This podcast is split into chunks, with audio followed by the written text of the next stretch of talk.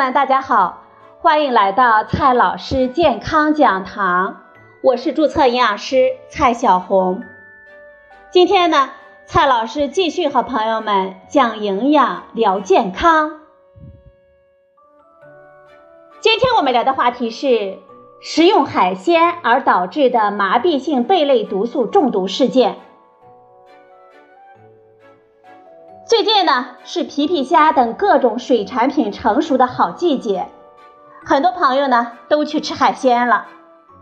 据报道，最近河北秦皇岛、昌黎等地发生了多起食用贻贝而导致的麻痹性贝类毒素中毒的事件。那么，什么是麻痹性毒素？我们还能放心的吃海鲜吗？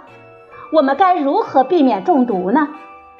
今天呢，我们就聊这个话题。首先看一下什么是麻痹性贝类毒素。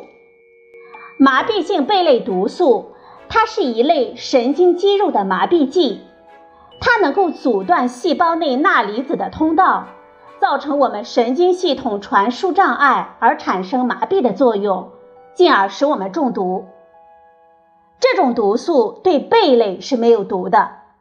因为这种毒素呢，它在贝类的体内是呈结合状态的，但是呢，我们人类吃了含有毒素的贝类之后，毒素就会迅速的释放，然后呈现毒性。如果发生中毒，潜伏期呢仅仅有数分钟或者是数小时。中毒的症状包括四肢肌肉的麻痹、头痛、恶心、流涎发热、皮疹等等。严重的会导致呼吸的停止。这种毒素的毒性非常的强，毒性呢是眼镜蛇毒性的八十倍。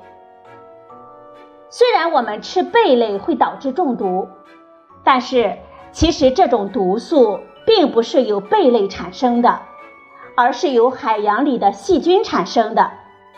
它们在海藻上沉积，然后呢，贝类等水产品吃了这些海藻。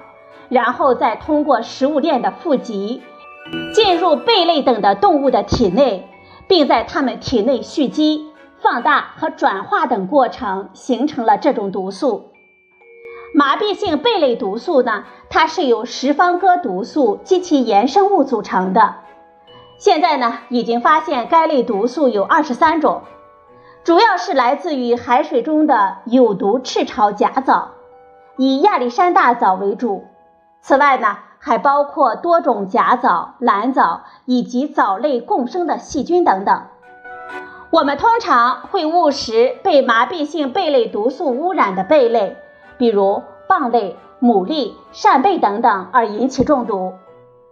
据统计，全球每年因为麻痹性贝类毒素而引发的中毒事件大约有两千起，死亡率呢达到了百分之十五。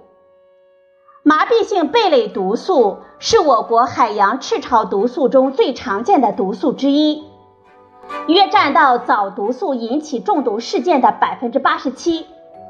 麻痹性贝类中毒通常是由于我们食用了含有这种毒素的双壳贝类水产品引起。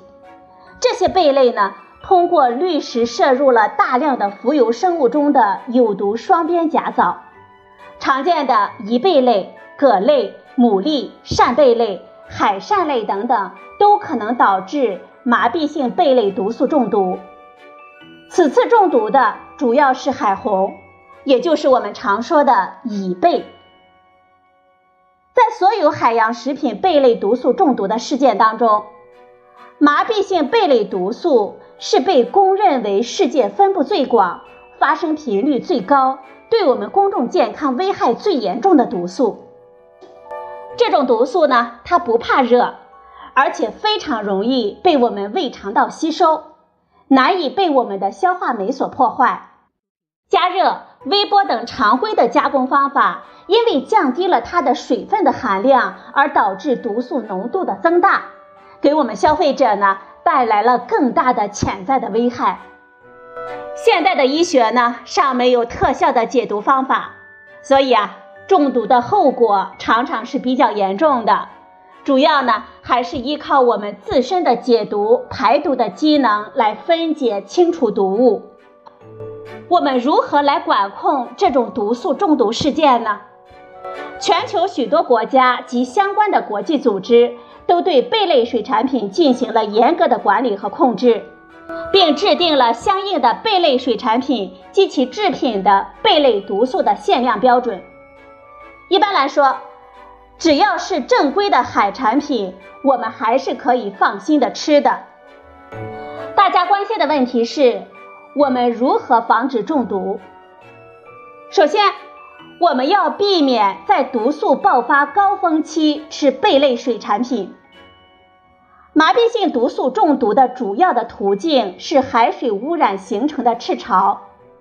由于赤潮当中呢含有大量的甲藻类的生物，是贝类的食物，从而导致带毒，所以。麻痹性贝类毒素中毒多发生在四到十月份气温比较高的季节，这段时间呢是赤潮时期，建议大家在这段时间呢不要吃或者是少吃贝类。最关键的一点，如果朋友们要吃，建议去正规的渠道来购买水产品，还建议大家呢去正规的餐厅吃。尽量选择去大型正规的超市或者是市场购买，不要买那些所谓的现捕、野生的水产品。好了，朋友们，今天的节目呢就到这里，谢谢您的收听，我们明天再会。